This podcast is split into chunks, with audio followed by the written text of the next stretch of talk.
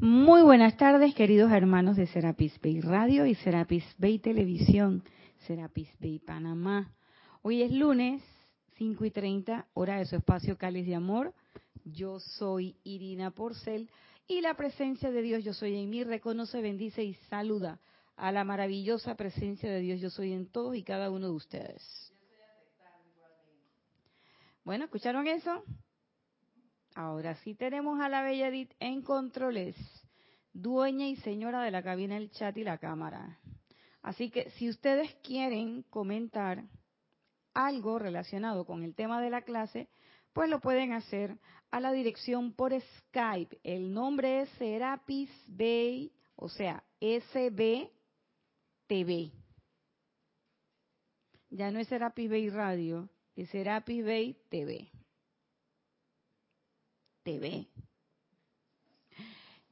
Si estás escuchando esta clase en diferido, o sea que es un día que no es lunes y una hora que no son las 5 y 30, pero de todas maneras quieres hacernos llegar un comentario o pregunta, con mucho gusto lo atenderemos si nos envías un correo a la dirección irina.serapisbay.com y con mucho gusto comentaremos o responderemos según sea el caso.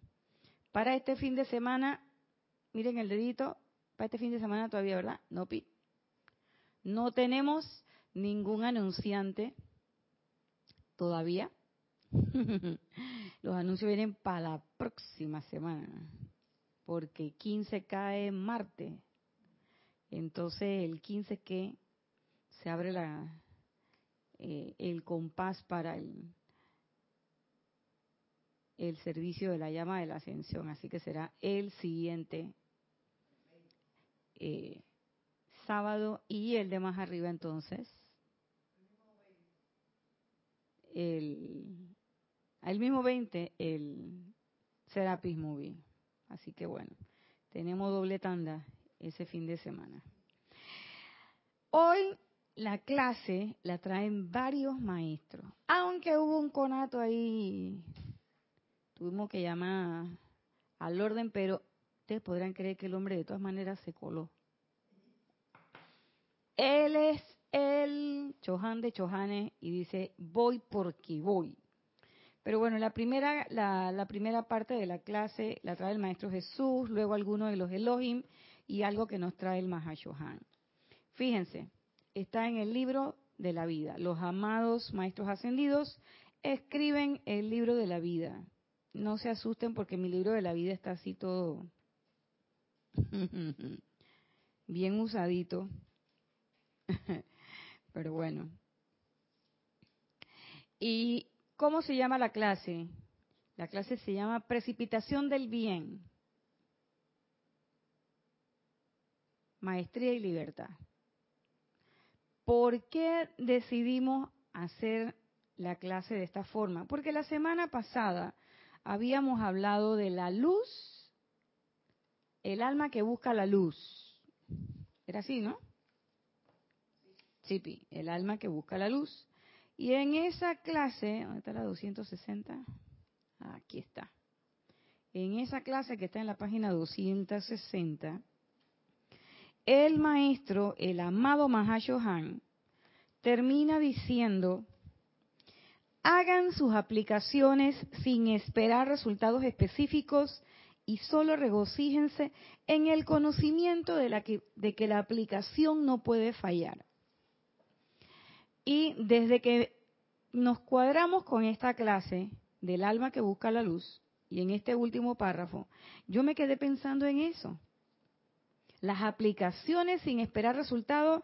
Y ven acá, regocíjate, a ti no te preocupes, que la luz de Dios nunca falla. Y nosotros decimos, la luz de Dios nunca falla, la luz de Dios nunca falla.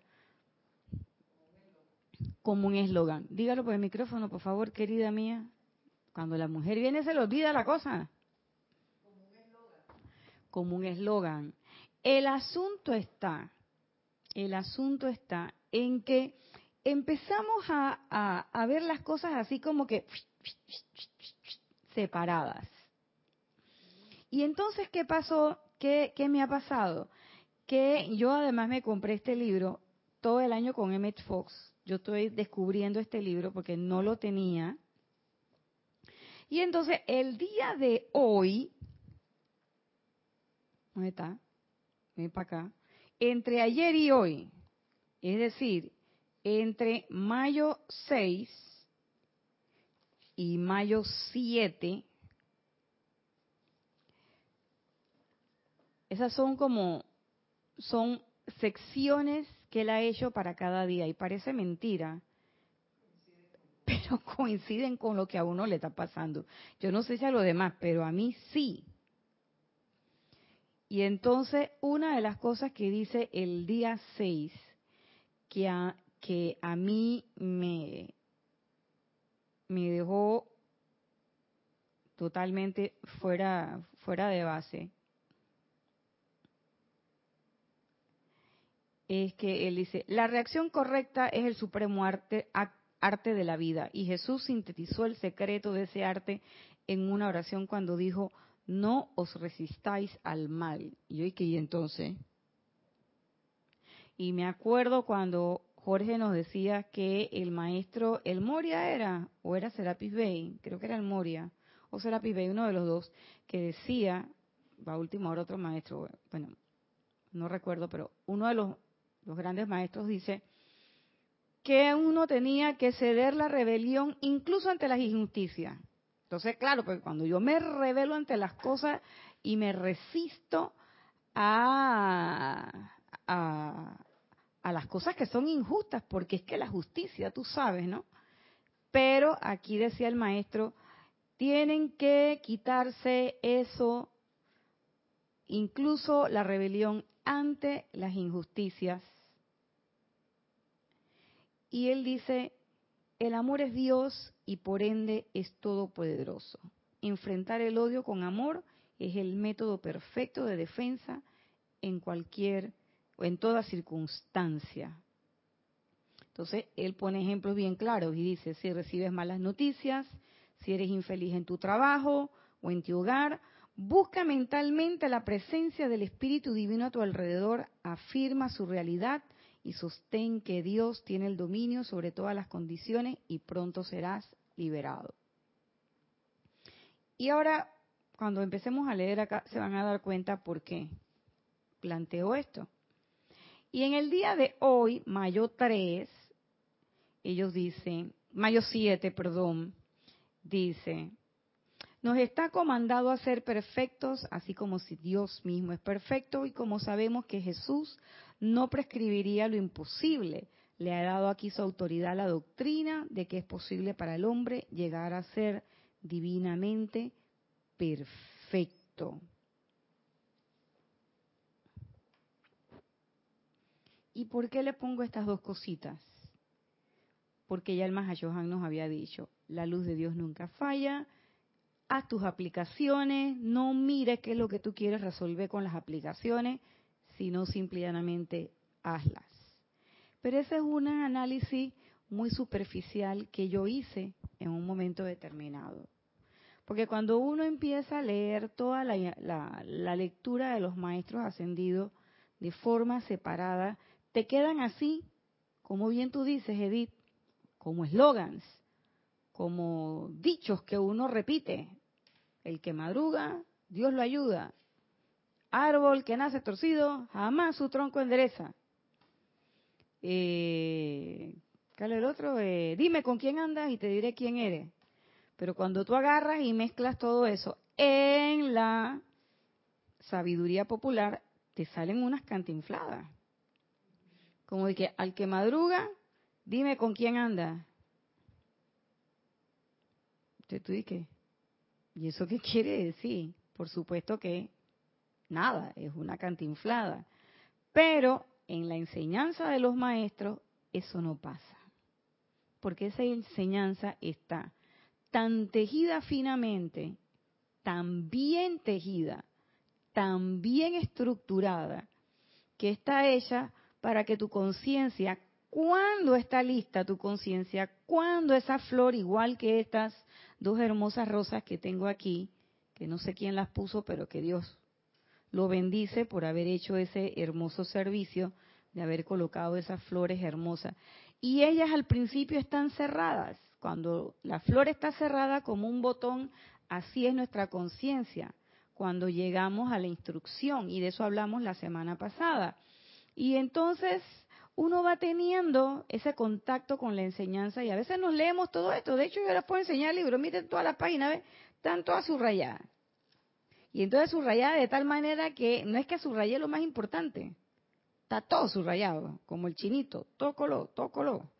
O sea, porque llega un momento en que eh, en esos primeros momentos de la enseñanza uno está tan ávido de instrucción y de luz en el camino y uno siente como que está en medio del cuarto oscuro que eh, uno va recibiendo la enseñanza y a veces uno se siente como cuando te prenden, te encienden la, la luz de un cuarto oscuro y de repente quedas como que estás viendo todo, pero al tiempo no estás viendo nada porque es demasiada y es muy intensa la luz que te está entrando por esos ojitos que eh, no estaban viendo con claridad y nos pasa como a Neo cuando le dice a Morpheus en, Matrix y le dice, oye, pero no sé qué pasa que me duelen los ojos.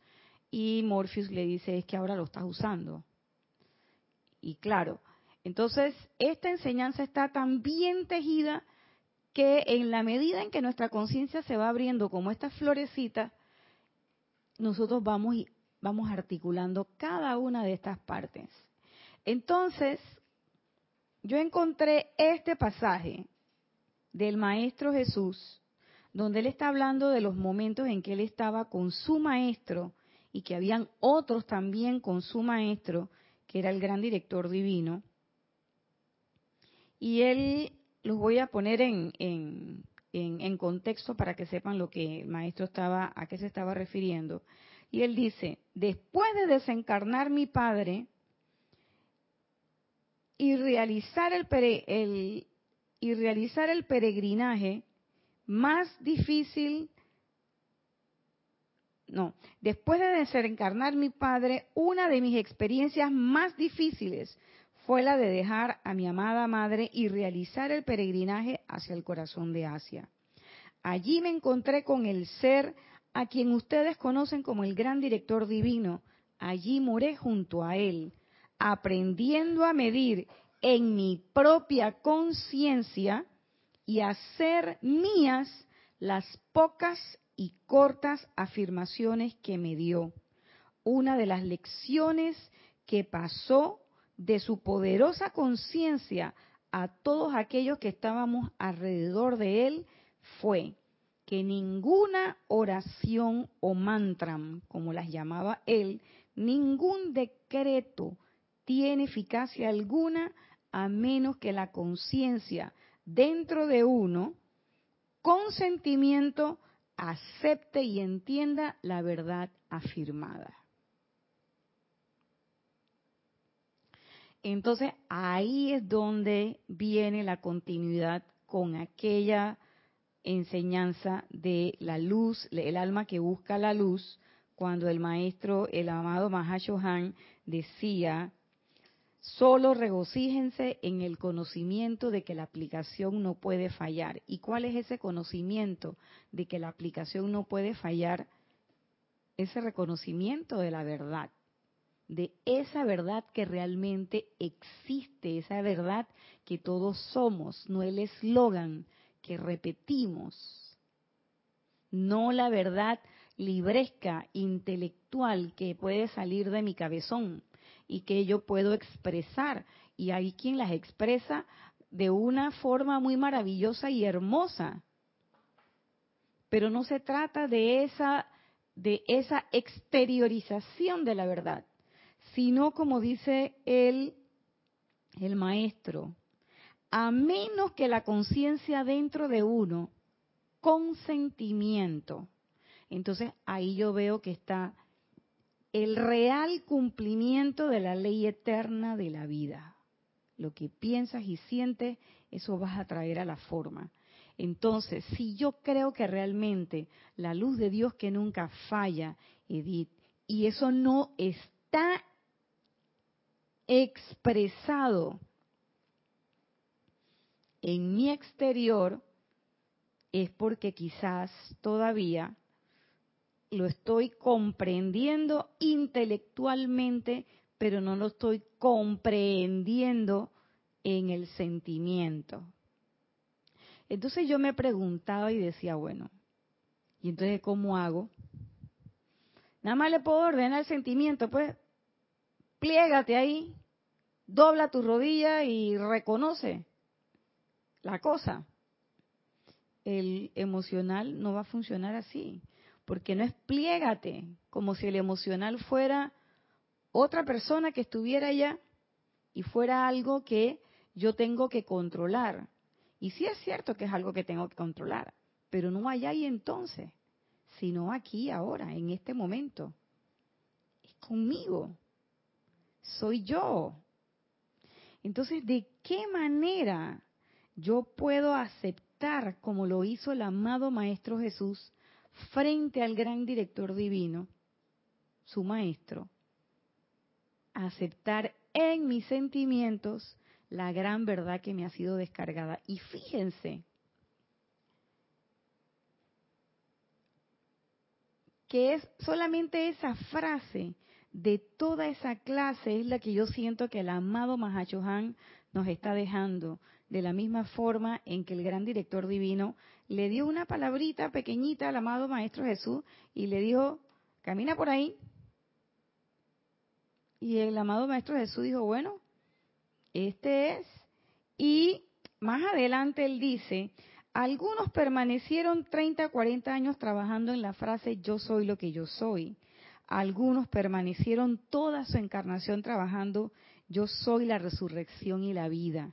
No había favoritismo alguno, no había nada que pudiera adelantar nuestro progreso, excepto la verdad exteriorizada que estaba contenida dentro de la porción de la ley que el gurú nos había dado. O sea, no importa si tú puedes dominar todos los libros. No importa si tú estás dominando un solo decreto. No importa si es mucho o es poco. Es de acuerdo a la capacidad y al nivel de expansión de tu conciencia que tú has logrado. Y yo decía, bueno, ¿y yo he logrado cómo? ¿Cómo? Pues claro, a través de la práctica de la presencia yo soy, a través de eso que se comentaba el miércoles en la clase de Kira. En la práctica, vamos a practicar, como dice mi hermana Lorna, vamos a experimentar, vamos a empezar a agarrar los Ellenmeyer y los matrices y, las pipetas y vamos a probar las reacciones químicas. Eso en el físico es muy aparente. Pero cuando ya se trata de nuestros sentimientos y pensamientos, ya es otra cosa. Y entonces el mantra no tiene que ser largo, sino que es algo pequeñito que te es dado. Y es esa verdad la que uno va desarrollando y desarrollando. Y yo dije, oye, gracias Padre, porque es que no es que yo sea reiterativa, ni que yo, que yo me preguntaba, y qué chula ya, pero tú siempre estás hablando de la misma cosa. Tú no puedes sacar otro tema así como más, tú sabes, más eh, atractivo, que tenga mayor componente intelectual, que tenga mayor eh, complejidad.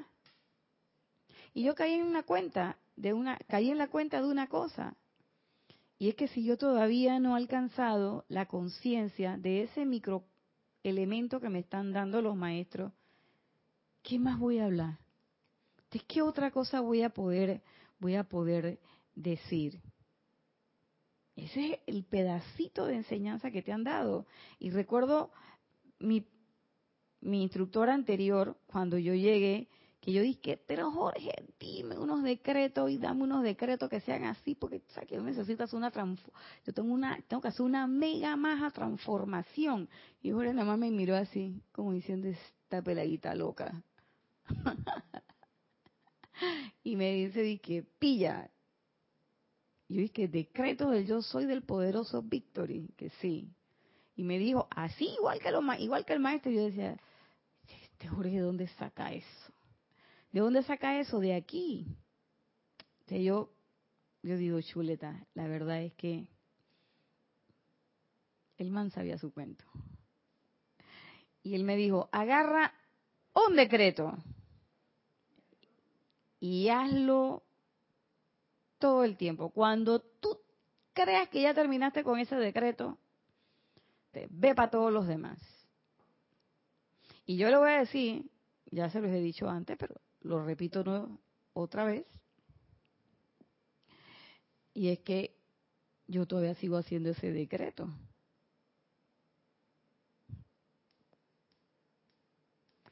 Y yo les voy a ser franca. Yo a veces cuando miro alrededor, no siempre todo lo que veo es en completa armonía y constructiva actividad.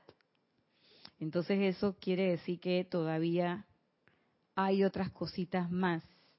Entonces yo pensaba al principio que habían cositas más que precipitar y no, confieso que me equivoqué.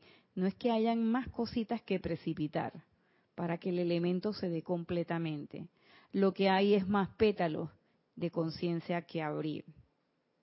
Yo no sé si el abrir esos pétalos de conciencia va a lograr una precipitación de más cosas. Lo que sí estoy en el entendido de que esos pétalos que se van a que se van a estar abriendo, que se están abriendo igual que los de ustedes, con cada contacto que uno tiene con la enseñanza, es la eficacia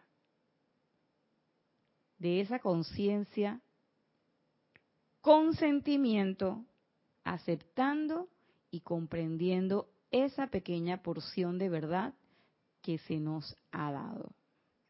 Entonces, habiendo dicho esto,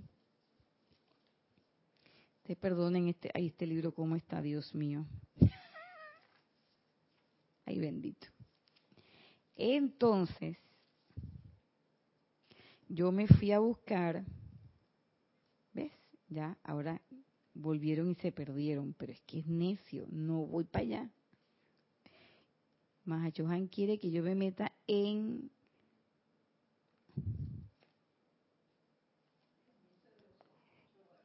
Sí, en el, él quiere que yo me meta en el discurso de la, pero no me voy a meter en ese discurso. Ya le dije que no pi.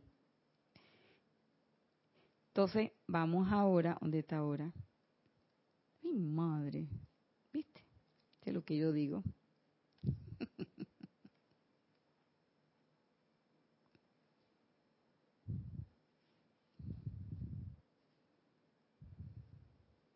Ay, madre.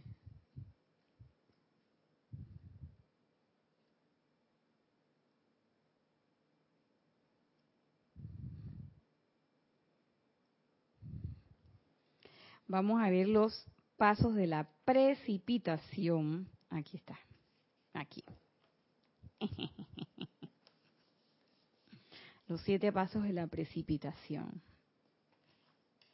tomando en cuenta todo lo que ya hablamos. Entonces uno cae en la cuenta de que, ok, ya yo me leí los pasos de la precipitación, y sí, yo tengo la conciencia.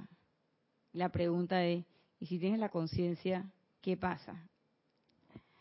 Y yo pensaba, se los confieso, que los siete pasos de la precipitación eran para precipitar mis cosas. Las cosas Dice las cosas para el mundo y de manera impersonal, pero cosas al fin y al cabo.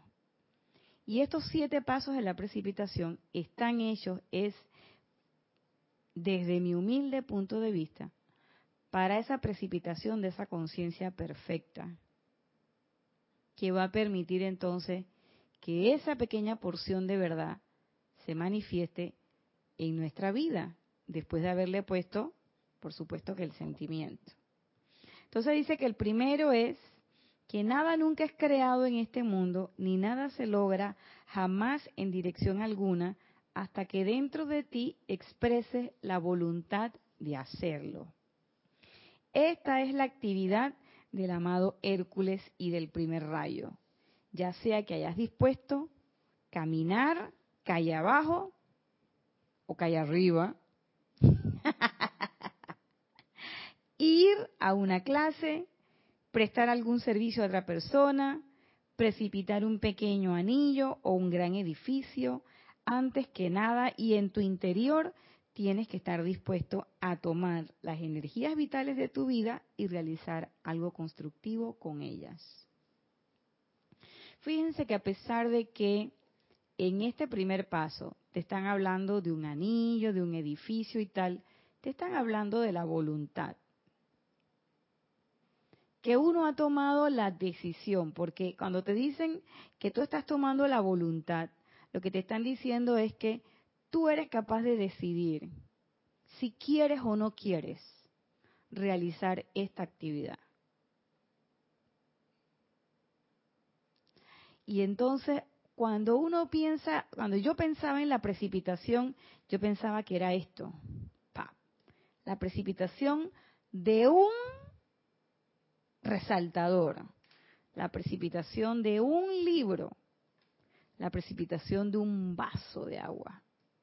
Yo le voy a decir, sinceramente, la opinión que yo tengo. La precipitación de las cosas materiales es sencillo. Yo no entiendo por qué cuando nosotros, cuando yo pensaba de precipitación, yo pensaba que era que yo mentalmente iba a hacer una cuestión y de repente, ¡plaf!, iba a aparecer un marcador ¿Tú quieres precipitar el marcador? Ve a la tienda y cómpralo. Ya, ahí está. Ya precipitaste tu marcador. ¿Tú quieres tener una rosa? Siémbrala, pues. Siembra un rosal. Cuídalo. Y ahí está. ¿Qué es lo que tú no puedes comprar ni en la farmacia, ni en el supermercado, ni lo puedes sembrar en tu patio y recogerlo como quien saca mangos de un, o maracuyás o guayabas de un árbol.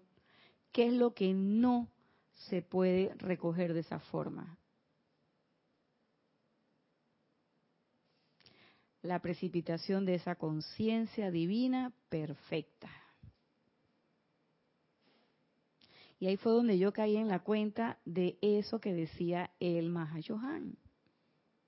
No te estés fijando en que si va a salir la flor, si es amarilla, si es verde, si es esto.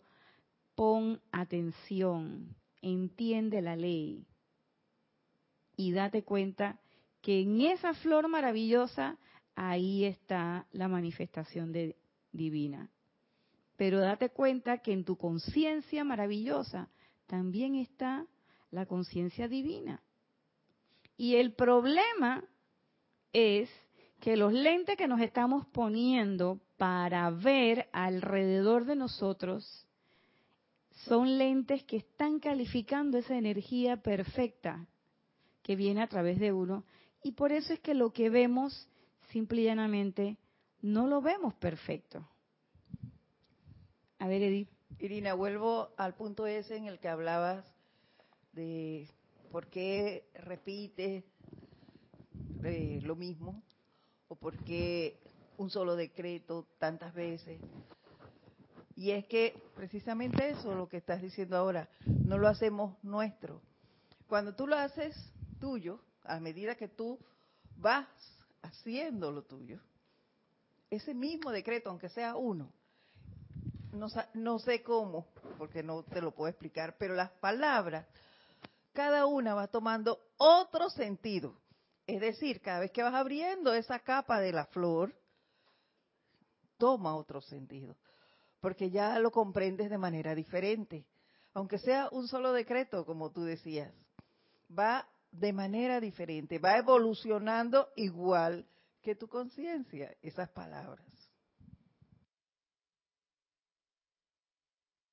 Es más, voy a un ejemplo, gracias por, por tu aporte, Edith. Y siguiendo tu hilo, voy un poquito más y voy a un ejemplo que cuando estabas hablando me cayó, lo, eh, lo recogí así en el aire, de un ejemplo que dimos hace mucho tiempo, hace unas clases, yo creo que hace un año atrás más o menos, que era el ejemplo de la cebolla.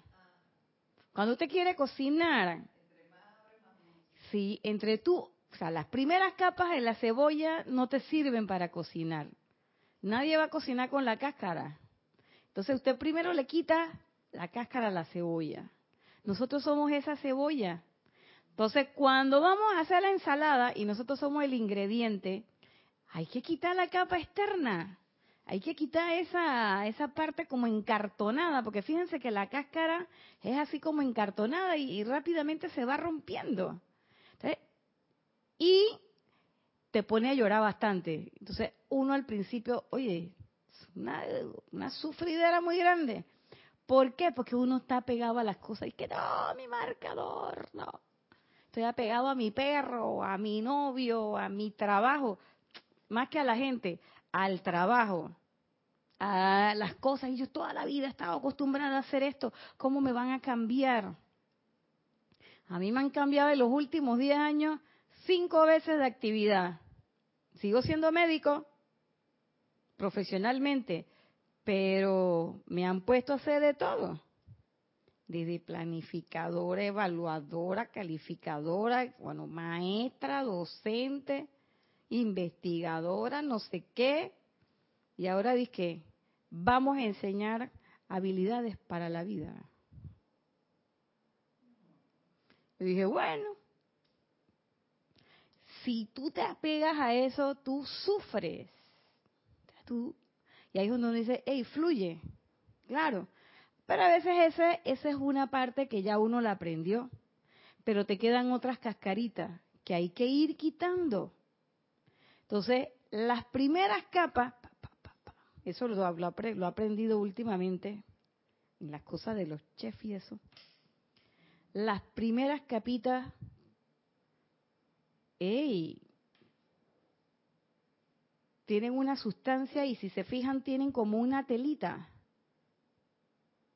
No las, no las corten en julianas así con el cuchillo, sino pelar la cebolla. Cuando usted la pela, al principio tienen como una, una telita que de todas maneras se siente como, como pegajosa. Eso también te hace llorar.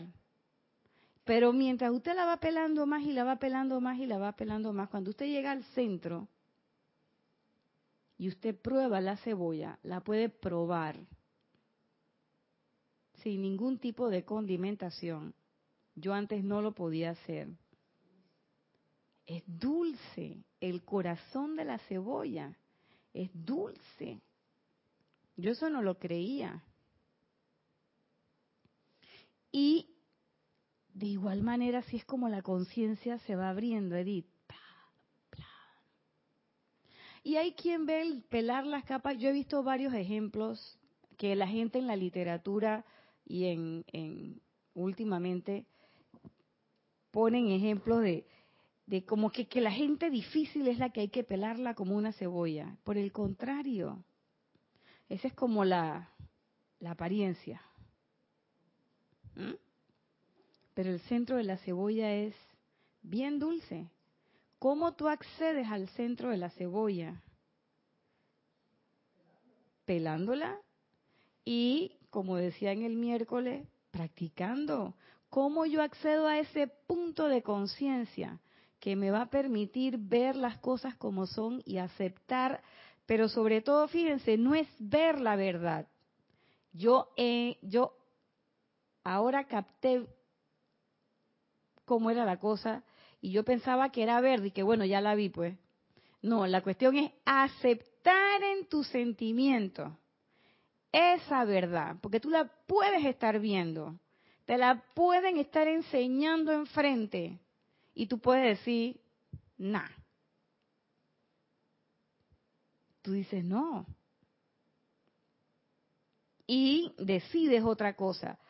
Pero cuando tú además tienes agarrado y, le has pedido al, al, maestro Kusumi y tienes agarrado esa intención de yo quiero tener la sabiduría para poder ver, para ver con los ojos del alma, para ver con los ojos de mi corazón esa verdad, pero sobre todo para aceptarla.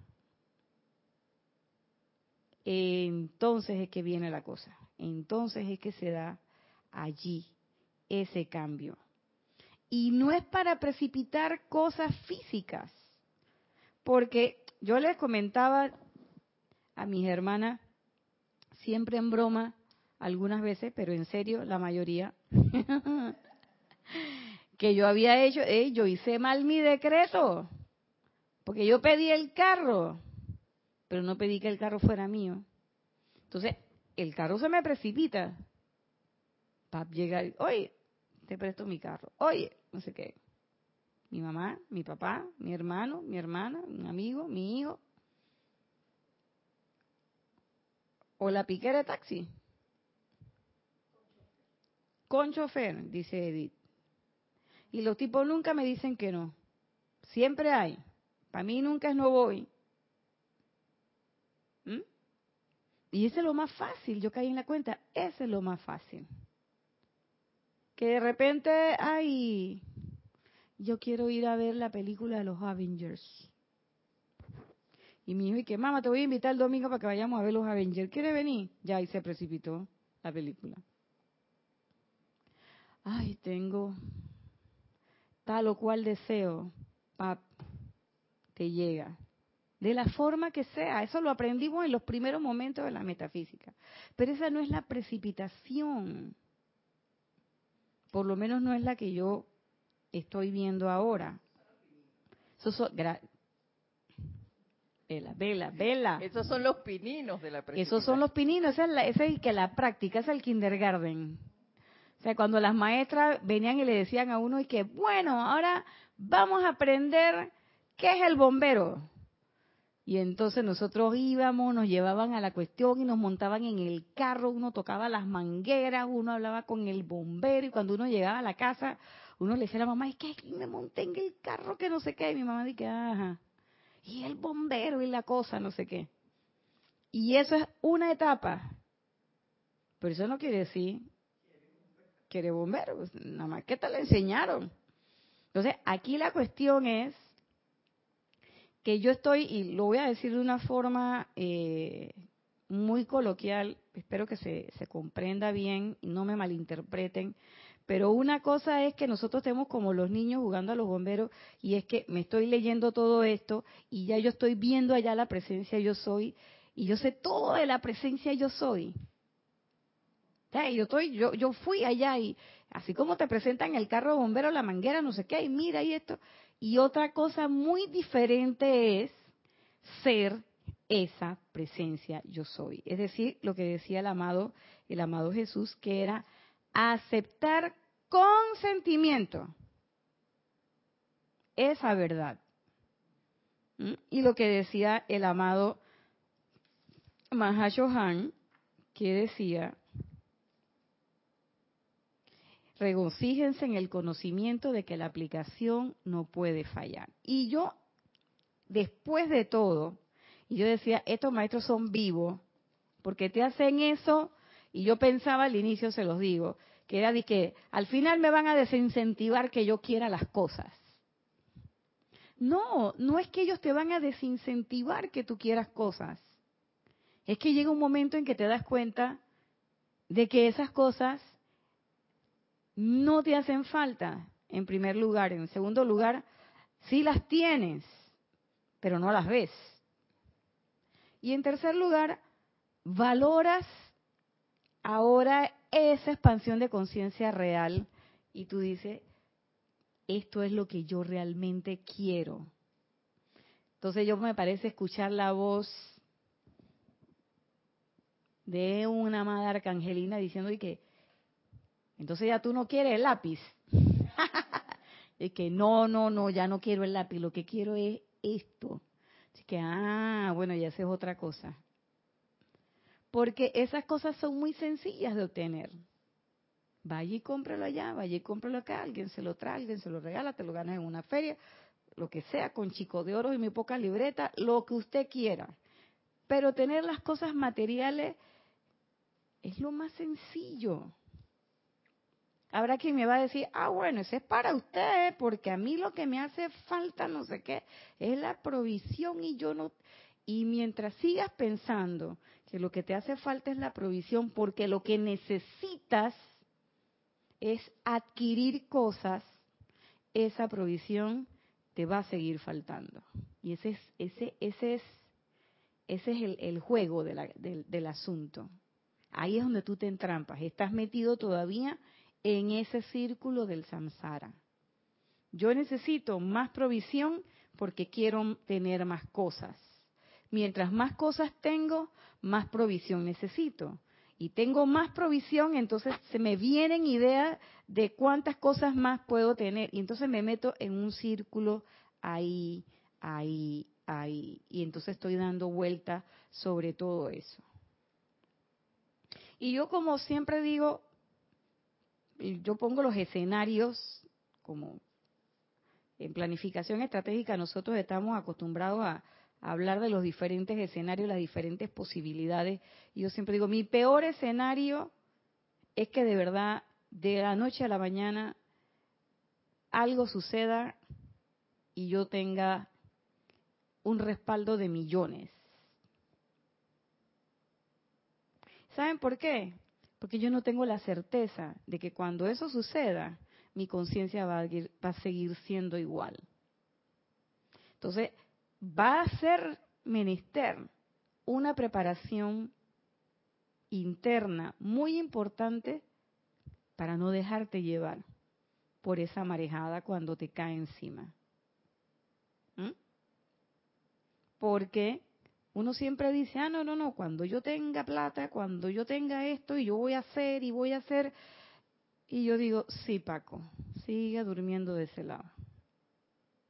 Porque uno no, uno eso no lo puede predecir. Uno solamente puede decir, oye, magna presencia, yo soy, hey, asume el mando que viene esto, o como dicen los cubanos, ponte para esto, hermano. Viene esto, y ahí como decía mi abuelita, en la confianza donde está el peligro, a la puerta del horno se quema el pan. Entonces, pela el ojo, como decimos aquí en Panamá. O sea, pon tu conciencia donde la tienes que tener, porque te duermes, te distraes un segundo y se te fue. Las cosas pasaron, cambiaron y no te diste cuenta. Cuando te das cuenta, tú dices, oye, pero es que estaba dormida, ni me di cuenta cuando empecé a roncar. Entonces es así. Y uno siempre, ¿qué quieren que les diga? El ser humano es así. Yo siempre quiero el pasto verde del vecino porque ese pasto verde está mejor que el mío. Yo quiero estar flaca así como Teddy. ¿Por qué? Porque así es que yo quiero estar. No, no, no, no. Así es como tu conciencia externa quiere estar. Pero cuando uno empieza a mirarse realmente como uno es, y uno empieza a aceptarse como uno es, uno dice, hombre, si yo quiero estar así, yo así estoy bien, pero si yo quiero estar así, también como está Edith, yo no necesito eh, que, ¿qué maestro tráeme el cuerpo perfecto? O el maestro, yo imagino el maestro mirándome y diciéndome que, conchale, ya, Diez años en la metafísica para pedirme el cuerpo perfecto. Vaya a ese ejercicio, hermana. Salga, camine, corra, levante pesa. tiene su cuerpo perfecto. Exacto. Sí. Para tener 90, 60, 90, es que tú me vas a pedir la cuota adicional de energía. No, hombre. Pero los maestros no dicen eso, los maestros nada más ellos esperan. Pero yo me imagino, o sea, uno antropomórficamente, a mí me gusta imaginarme a los maestros conversando conmigo y a veces yo pienso que, el maestro me mire y me dice que chuleta, para eso que tú me estás pidiendo una cuota más adicional. No, hombre, tú me hubieras dicho otra cosa. Yo pensé que tú me ibas a pedir y que la sabiduría de las edades y no sé qué. Pero mi mente concreta no piensa en esas cosas sublimes. Todavía no. Entonces el entrenamiento de la precipitación no es para tener cosas materiales, que lo puedes tener, no estoy diciendo que no, yo digo, estoy hablando de mi caso. En el caso nuestro, es para acceder a, esa, a ese punto de conciencia donde yo realmente pueda comprender la verdad, pueda aceptarla en mi sentimiento. El segundo paso, dice que eso se da bajo la radiación del amado Casiopea. Después que has manifestado la creación de una forma definitiva, debes entonces pedir la perfección divina, entre paréntesis, iluminación.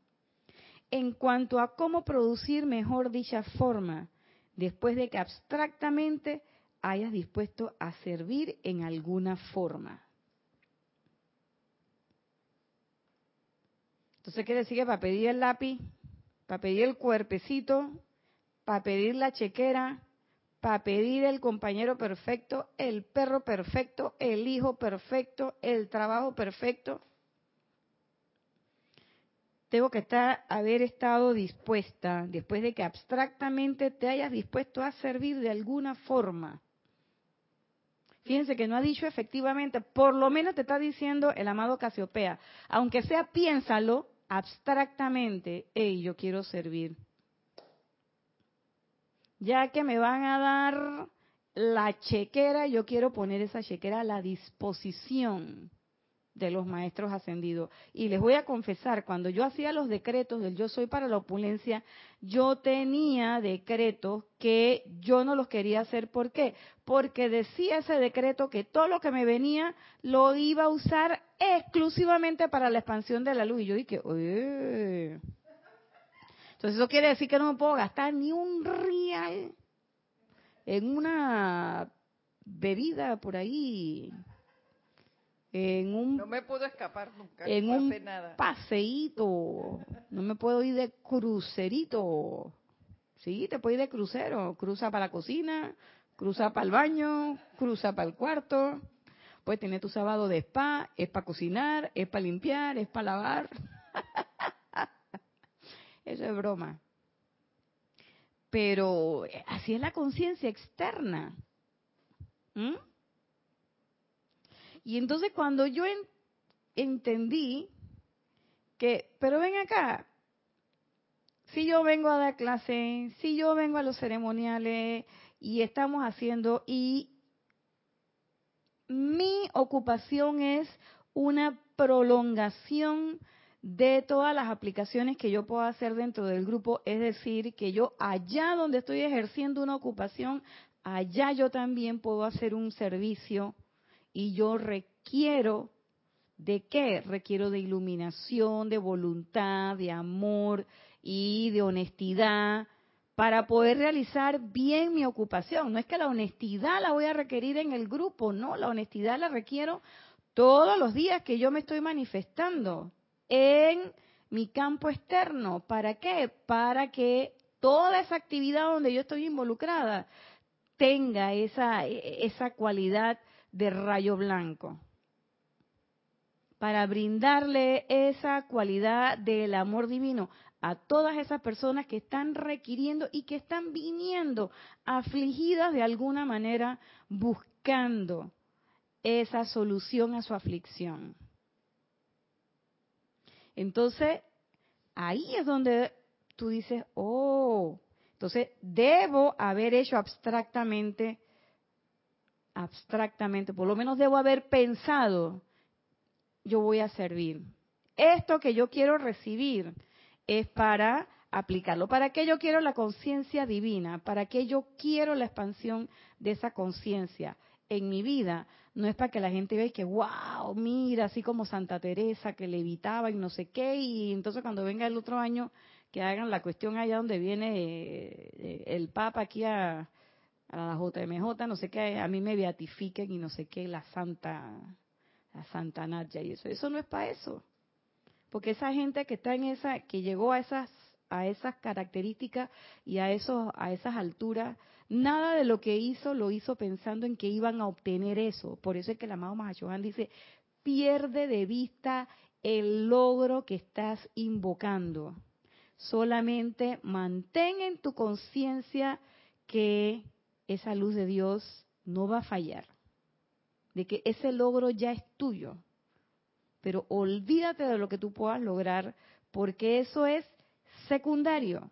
Lo más importante está en que tú puedas invocar y que, como dice el Maestro Jesús, puedas en tus sentimientos, con tus sentimientos, tú puedas acceder a esa porción de verdad que en ese momento se te está dando y que parece chiquita.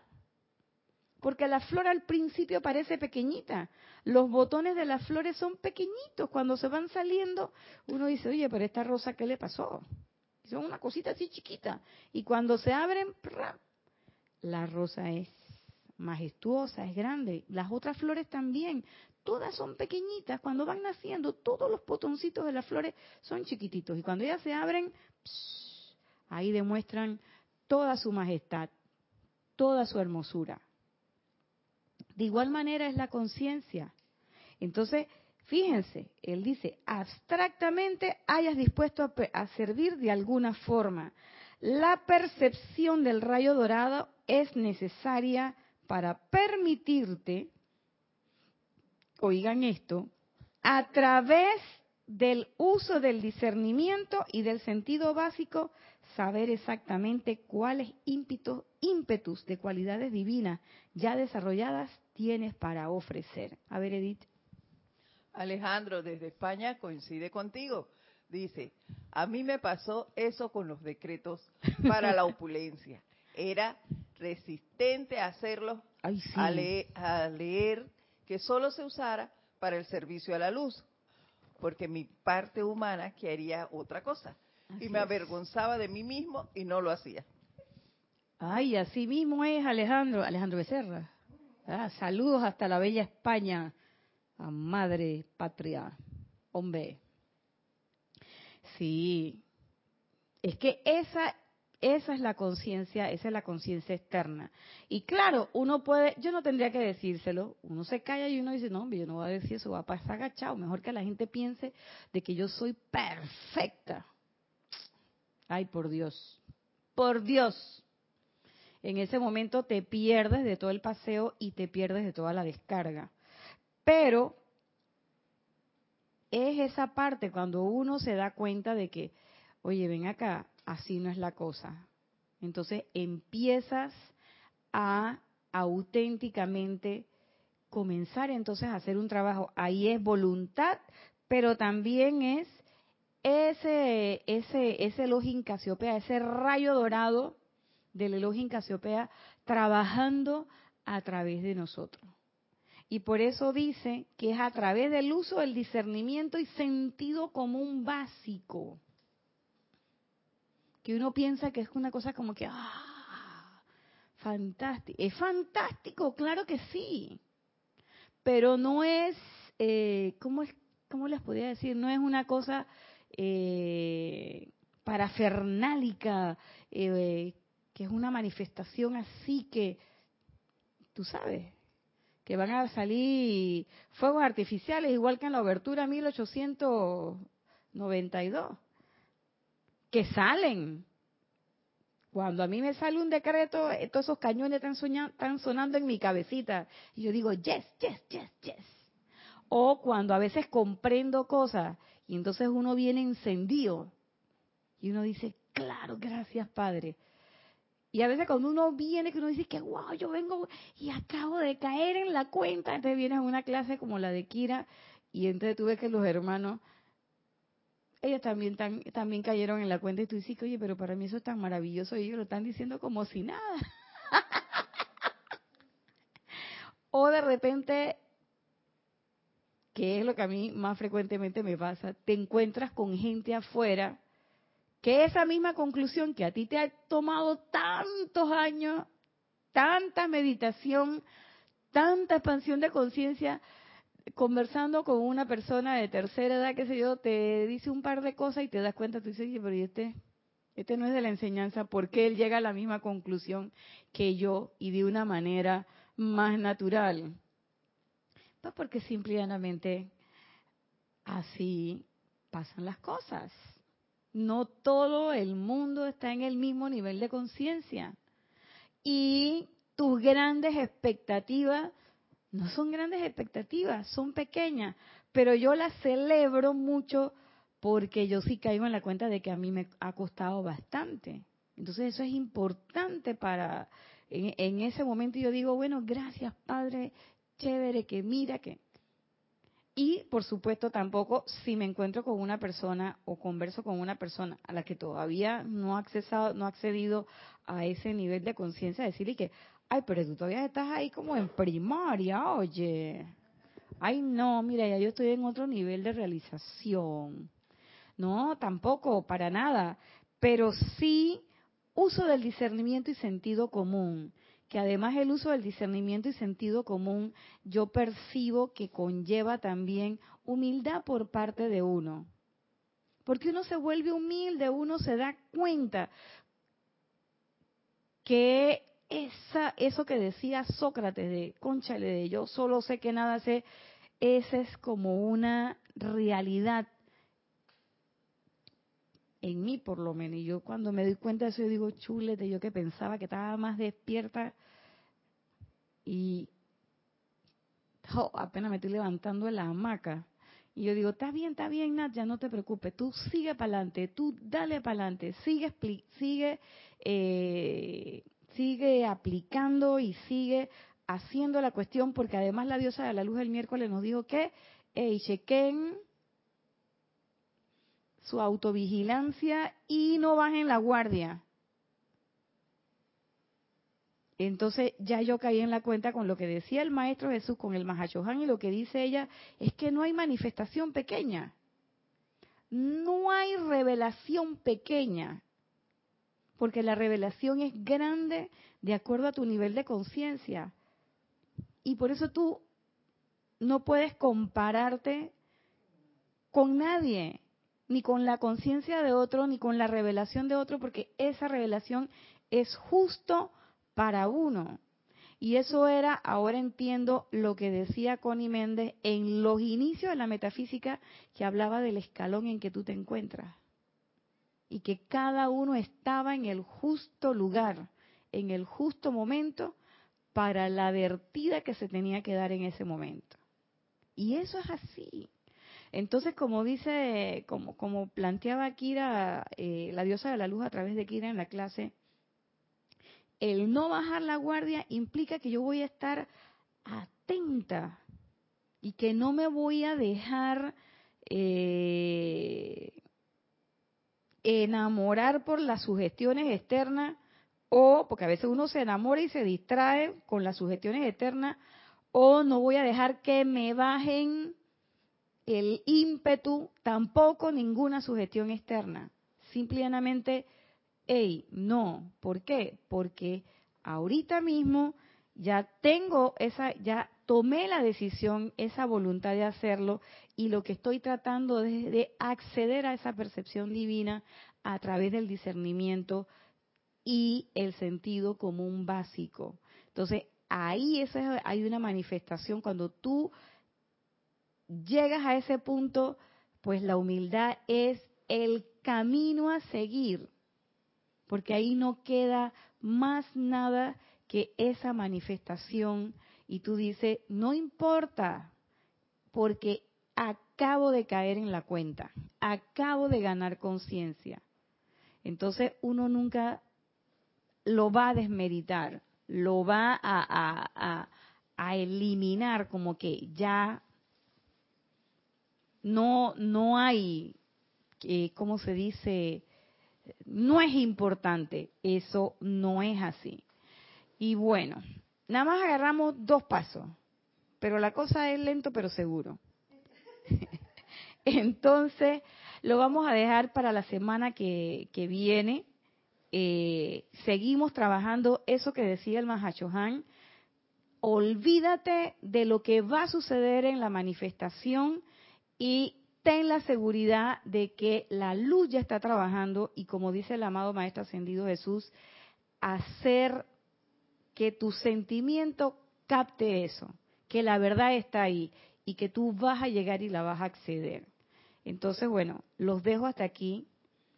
Espero que tengan esta semana para practicar, para que esa flor, ese botón se abra, no importa cuándo, ni cuánto, lo importante es que se vaya abriendo y que cada cual según su nivel de conciencia vaya trabajando y vaya de la mano con los maestros ascendidos.